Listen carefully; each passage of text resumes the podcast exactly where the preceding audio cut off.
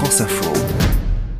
C'est tout comme maintenant, rendez-vous de décryptage de la communication politique en cette année présidentielle. Avec vous, Laetitia Krupa, bonjour. Bonjour. Journaliste politique sur France Info et nous profitons aussi de votre expertise. Gaspard Ganzer, bonjour. Bonjour. Ancien conseiller de François Hollande à l'Élysée de 2014 à 2017, patron d'une agence de com, enseignant à Sciences Po Paris. C'est l'heure des premiers meetings à cinq mois de l'élection présidentielle. Premier grand rendez-vous de ce genre demain pour Éric Zemmour. Premier meeting de campagne aussi pour Jean-Luc Mélenchon.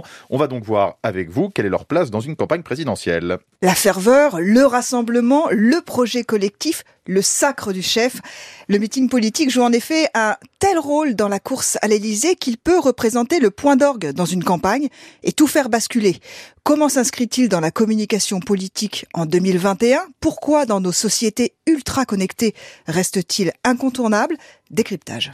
Merci à vous toutes, à vous tous d'être venus nombreux de toute la France.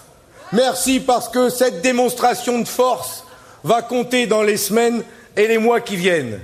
Mes chers amis, c'est formidable de vous voir, de vous retrouver si nombreuses et si nombreux ici rassemblés aujourd'hui. Vous êtes venus de toute la France voilà, toute la France hein, se précipite dans les meetings. C'était le premier meeting du candidat communiste Fabien Roussel à Paris le 21 novembre dernier et celui d'Anne Hidalgo, la candidate du Parti socialiste à Lille le 23 octobre. Gaspard Ganzer, quand on écoute ces deux extraits, on se rend compte qu'il n'y a pas beaucoup de place à l'originalité. Est-ce que c'est possible encore d'innover en matière de meeting? C'est difficile. Vous savez, en politique, c'est comme en patinage artistique. Il y a des figures imposées et des figures libres. Là, on est dans la figure imposée euh, aussi aussi vieille d'ailleurs que la démocratie l'est depuis qu'elle a été créée à Athènes. Donc on peut chercher à innover.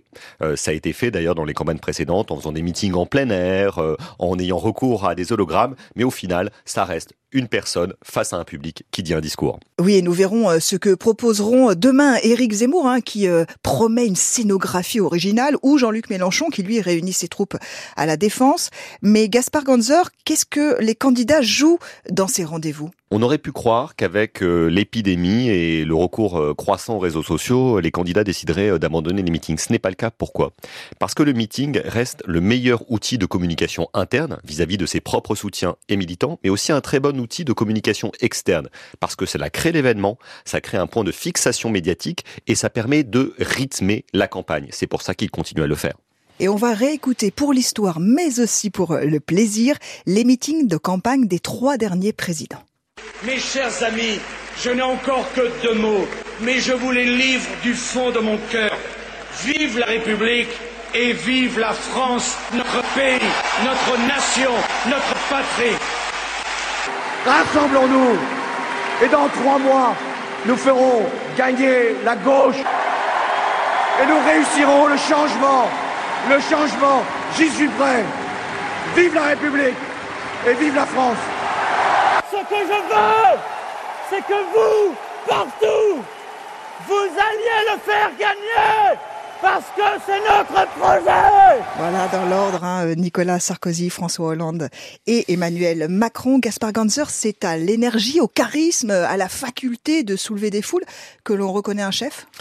Oui, largement, on est vraiment dans le pouvoir euh, charismatique euh, au sens de Max Weber. Euh, on voit la force de la voix, la force des idées, la force qu'il y a dans l'énergie et l'interaction pardon avec les militants. On a là deux orateurs chevronnés qui sont Nicolas Sarkozy et François Hollande et un autre qui débutait mais qui s'en est pas si mal sorti Emmanuel Macron en 2016. Et on va être servi euh, en show, hein, en meeting. Ce mois de décembre est très chargé. Quasiment tous les candidats ont prévu d'organiser euh, un raout juste avant les fêtes de fin d'année, histoire peut-être de s'inviter dans les familles françaises entre la dinde et la bûche. Laetitia Krupa, Gaspard Ganzer, c'est tout comme à retrouver sur franceinfo.fr et puis plus en longueur dans un podcast sur l'appli Radio France.